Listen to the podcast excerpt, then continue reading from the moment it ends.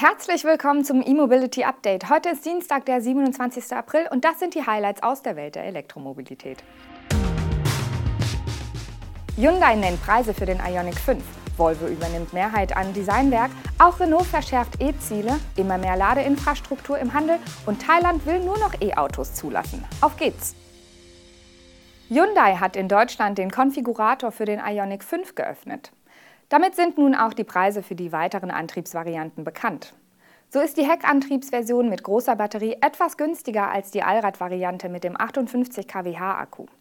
Den Basispreis von 41.900 Euro vor Förderung für das Heckantriebsmodell und kleiner Batterie hatte Hyundai bereits bei der Vorstellung des Modells genannt. Nun ist klar, dass der Ioniq 5 mit dem 160 kW starken Heckantrieb und dem 73 kWh Akku ab 45.100 Euro in der Liste steht. Und die Allradvariante mit 173 kW Leistung und der kleineren 58 kWh Batterie ist ab 45.700 Euro zu haben.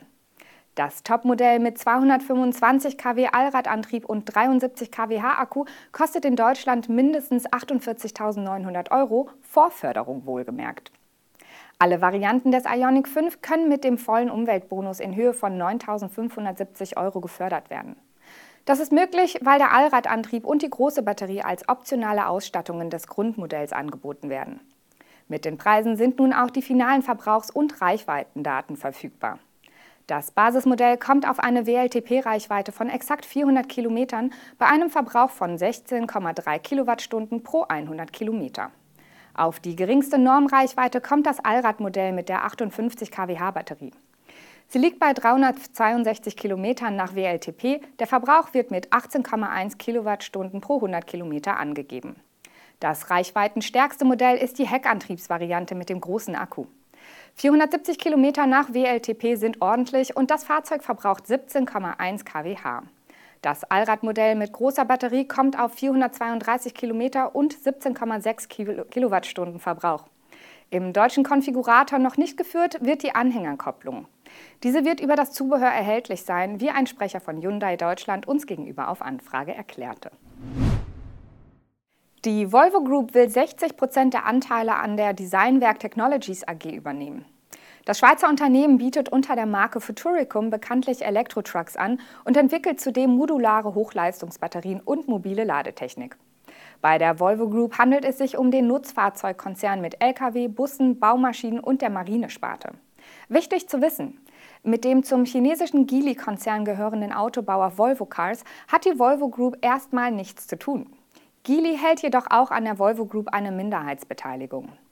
Designwerk und die Volvo Group arbeiten bereits seit mehreren Jahren zusammen.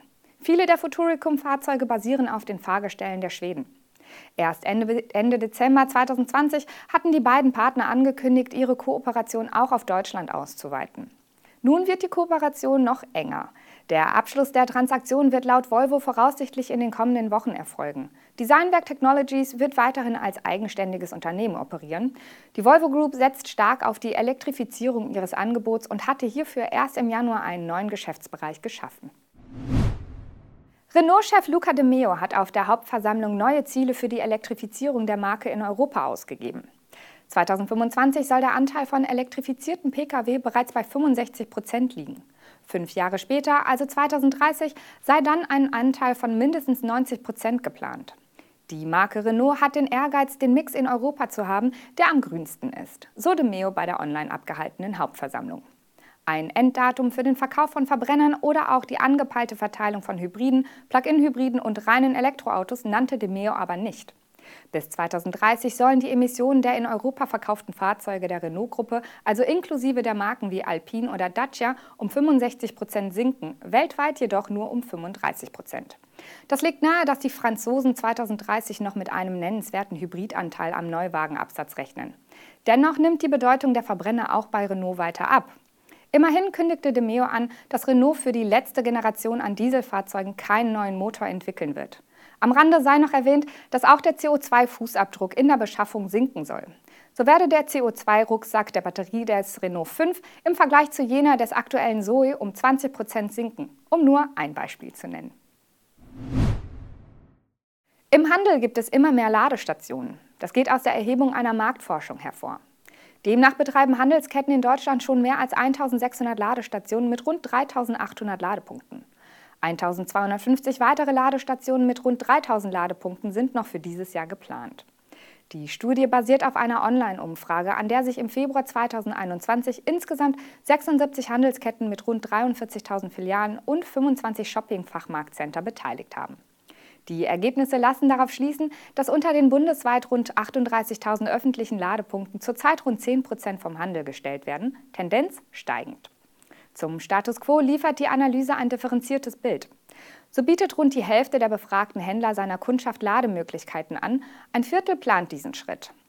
Für ein weiteres Viertel der Handelsunternehmen ist der Aufbau von Ladestationen nicht relevant, weil sie beispielsweise in Innenstadtlagen nicht über Kundenparkplätze verfügen oder die Eigentümer der Immobilie den Aufbau der Ladestation übernehmen. Wenig überraschend, ein Großteil der Ladestationen wird von den großen Handelsunternehmen mit über 100 Filialen angeboten. Auch zur verwendeten Ladetechnologie liefert die Studie Informationen. Drei Viertel der Stationen haben demnach AC und nur ein Viertel DC-Anschlüsse mit einer Leistung von 50 kW.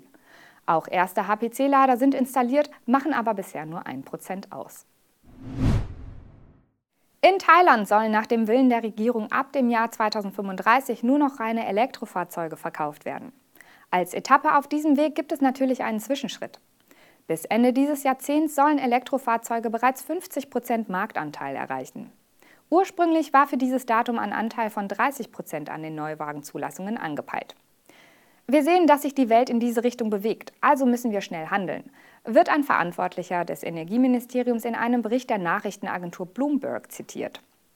Der nun fixierten Deadline zum Verkauf von Verbrennern sollen eine Reihe von Anreizen für E-Fahrzeuge folgen. Diese reichen von Steuererleichterungen und Kaufprämien über Infrastrukturoffensiven bis zu Vorschriften für die Herstellung von E-Fahrzeugen. Durch die klare Haltung hofft das Land auch für Investoren interessanter zu werden. Dafür will Thailand sein Know-how in der Produktion von Autos in die Waagschale werfen. Die Automobilindustrie ist mit einem Anteil von rund 10 Prozent einer der wichtigsten Sektoren des Landes. Kein Wunder, dass viele Hersteller und Zulieferer dort entsprechende Fabriken für elektrische Komponenten und Fahrzeuge planen. Das war unser E-Mobility Update am heutigen Dienstag. Wir sind morgen wieder für Sie da, wenn Sie mögen. Bis dahin, machen Sie es gut.